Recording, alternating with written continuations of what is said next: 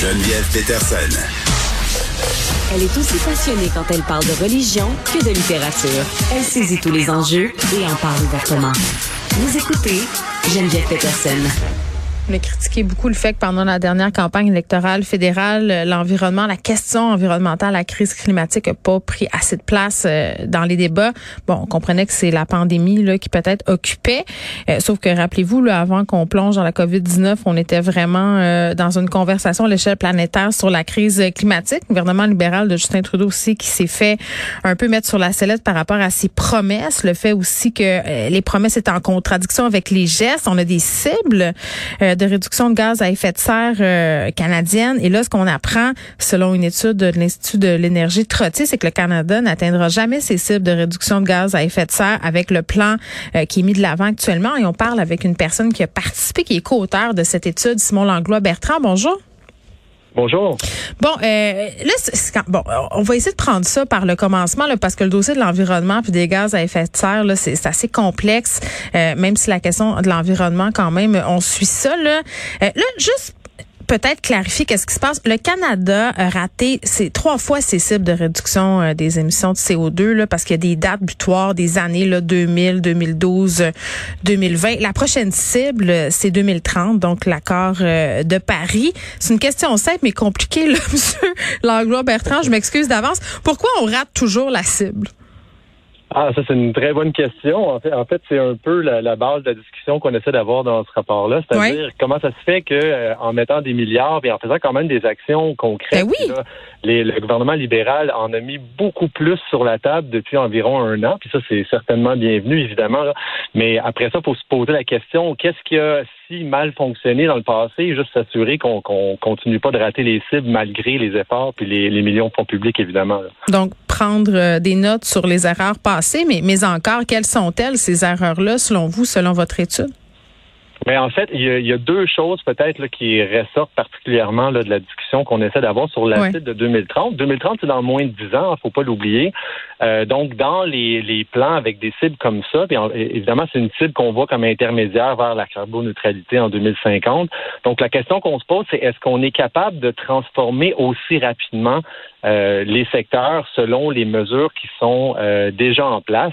Mmh. Évidemment, nous, euh, dans, dans l'effort, on, on, peut simplement calculer ce qui arriverait si on mettait ces mesures-là en place, mais ce qu'on s'est attardé vraiment à faire, c'est de voir est-ce qu'il y a des mesures qui sont chiffrées, est-ce qu'il y a des mécanismes de vérification, d'évaluation des mesures qu'on va mettre en place? Donc, après deux ans, est-ce que ça fonctionne, oui ou non? Sinon, est-ce qu'on est prêt à modifier la mesure rapidement? Il n'y a pas beaucoup de ça là, dans, les mesures euh, du plan euh, libéral. Pardon. En, français, euh, M. Langlois-Bertrand, ça veut dire qu'il y a différents secteurs, par exemple manufacturiers ou autres, là, qui peut-être sont pas nécessairement capables d'opérer ce changement-là en si peu de temps parce que ça c'est une affaire puis tu sais on parle beaucoup là, justement du virage de la transition écologique. On nous présente ça comme vraiment la solution presque miracle j'ai l'impression quand on nous parle de tout ça. Euh, on parle beaucoup des individus mais les secteurs comme vous dites là quand même euh, on tourne pas un paquebot comme ça en huit ans là, en neuf ans. Non, non, absolument. Puis en fait, c'est une des, un des constats qu'on fait aussi, c'est-à-dire qu'à court terme comme ça pour 2030, il n'y a pas grand-chose là de substantiel que les actions euh, individuelles euh, peut, faire pour réussir à, réduire d'autant. On a une cible de 40 de réduction pour 2030. Là. Mm. Donc, euh, ça, ça, se fera pas simplement avec des gens qui changent de voiture. Ça prend des transformations dans des secteurs comme l'industrie, comme le secteur du pétrole et gaz, comme l'électricité, le bâtiment, etc. Donc, tout le mm. secteur commercial aussi, en dehors des choix individuels, autrement dit. Oui, je vais faire un petit peu de pouce là, sur l'idée de la voiture, sans faire de mauvais jeu de mots. non, mais, tu sais, bon, je parlais de la COVID-19 d'entrée de on a comme eu euh, une espèce de période de grâce, là, si on veut. il y avait des fausses photos de Venise avec des dauphins là, qui étaient revenus dans les rivières de Venise. non, mais c'était vraiment une utopie là, où on se disait, oh my God, on est, on est tous chez nous, le trou dans la couche d'ozone va se refermer. Autrement dit, là, euh, c'est comme si on était en train d'expérimenter ce que ça pourrait être finalement d'avoir presque zéro émission.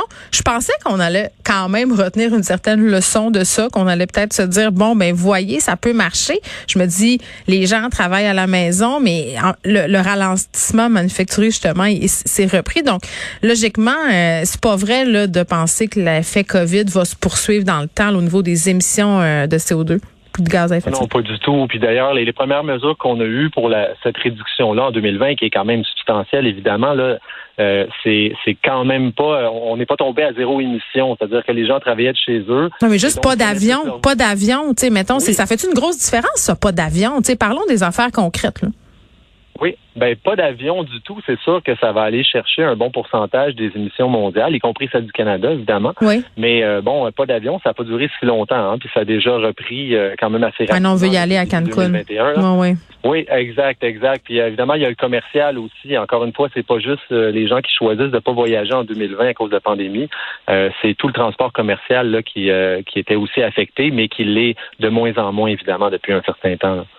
Oui, bon, puis euh, ce que vous soulignez aussi dans votre rapport, c'est que bon, si on revient à l'échelle du Canada seulement là pour faire euh, chez nous ce qu'on peut faire chez nous, euh, ce que vous dites, c'est que toutes les provinces doivent participer. Là, mettons si on prend un exemple, l'Alberta, l'économie repose largement sur l'exploitation gazière, pétrolière. C'est pas gagné. Là, faut faut offrir si on veut des solutions de rechange. C'est difficile de demander à des provinces de prendre des virages comme ceux-ci. Tu sais, moi, je viens d'une région là, M.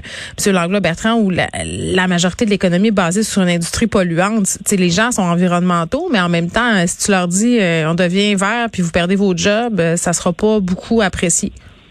Mais non, puis évidemment, c'est ça le, gros défi dans, dans ces provinces-là en particulier, mais même à l'échelle du pays. Le Canada euh, se, se, fie beaucoup sur ses exportations de pétrole et gaz là, dans, dans son PIB, donc mm. à, quelque part, ça rejoint tout le monde. Mais quand même, les évaluations montrent que si on réduit cette production-là pour atteindre nos cibles, ben, ça veut dire une transformation dans la transition vers, encore une fois, la carboneutralité à plus long terme, mm. qui devrait être payante pour l'ensemble du pays. Mais vous avez tout à fait raison, ça ne veut pas dire payante pour chacune des sous-régions. Donc, il faut faire quelque chose pour planifier cette transition-là, mettre l'accent sur ces régions-là qui vont, qui vont la vivre euh, de façon beaucoup plus difficile à court terme, bien sûr. on pointe euh, du doigt les choses qui fonctionnent pas. J'imagine que dans votre étude, vous proposez des solutions pour qu'on puisse. Est-ce que, vous pensez, euh, par exemple, que c'est possible, ça, on l'atteindra pas 2030 finalement, là, ça, ça, ça arrivera juste pas, là, hein?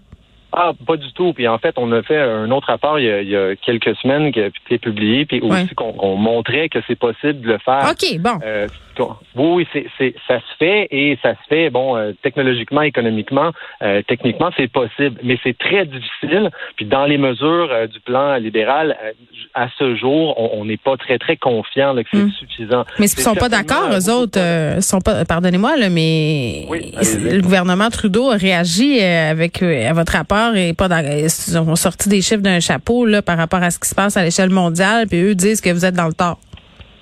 Oui, euh, c'est sûr qu'on a on a vu cette euh, réponse-là. Oui. Ben, évidemment, notre ça tombait bien parce que notre contre-réponse est dans le rapport qui a été publié aujourd'hui. Bon, donc, euh, pour ceux qui veulent plus de détails, vous verrez le, détail de la chose. ça ne se résume pas en une phrase, mais l'idée c'est quand même qu'il y, a beaucoup plus à faire pour s'assurer vraiment qu'on est sur la bonne voie pour les sites de 2030.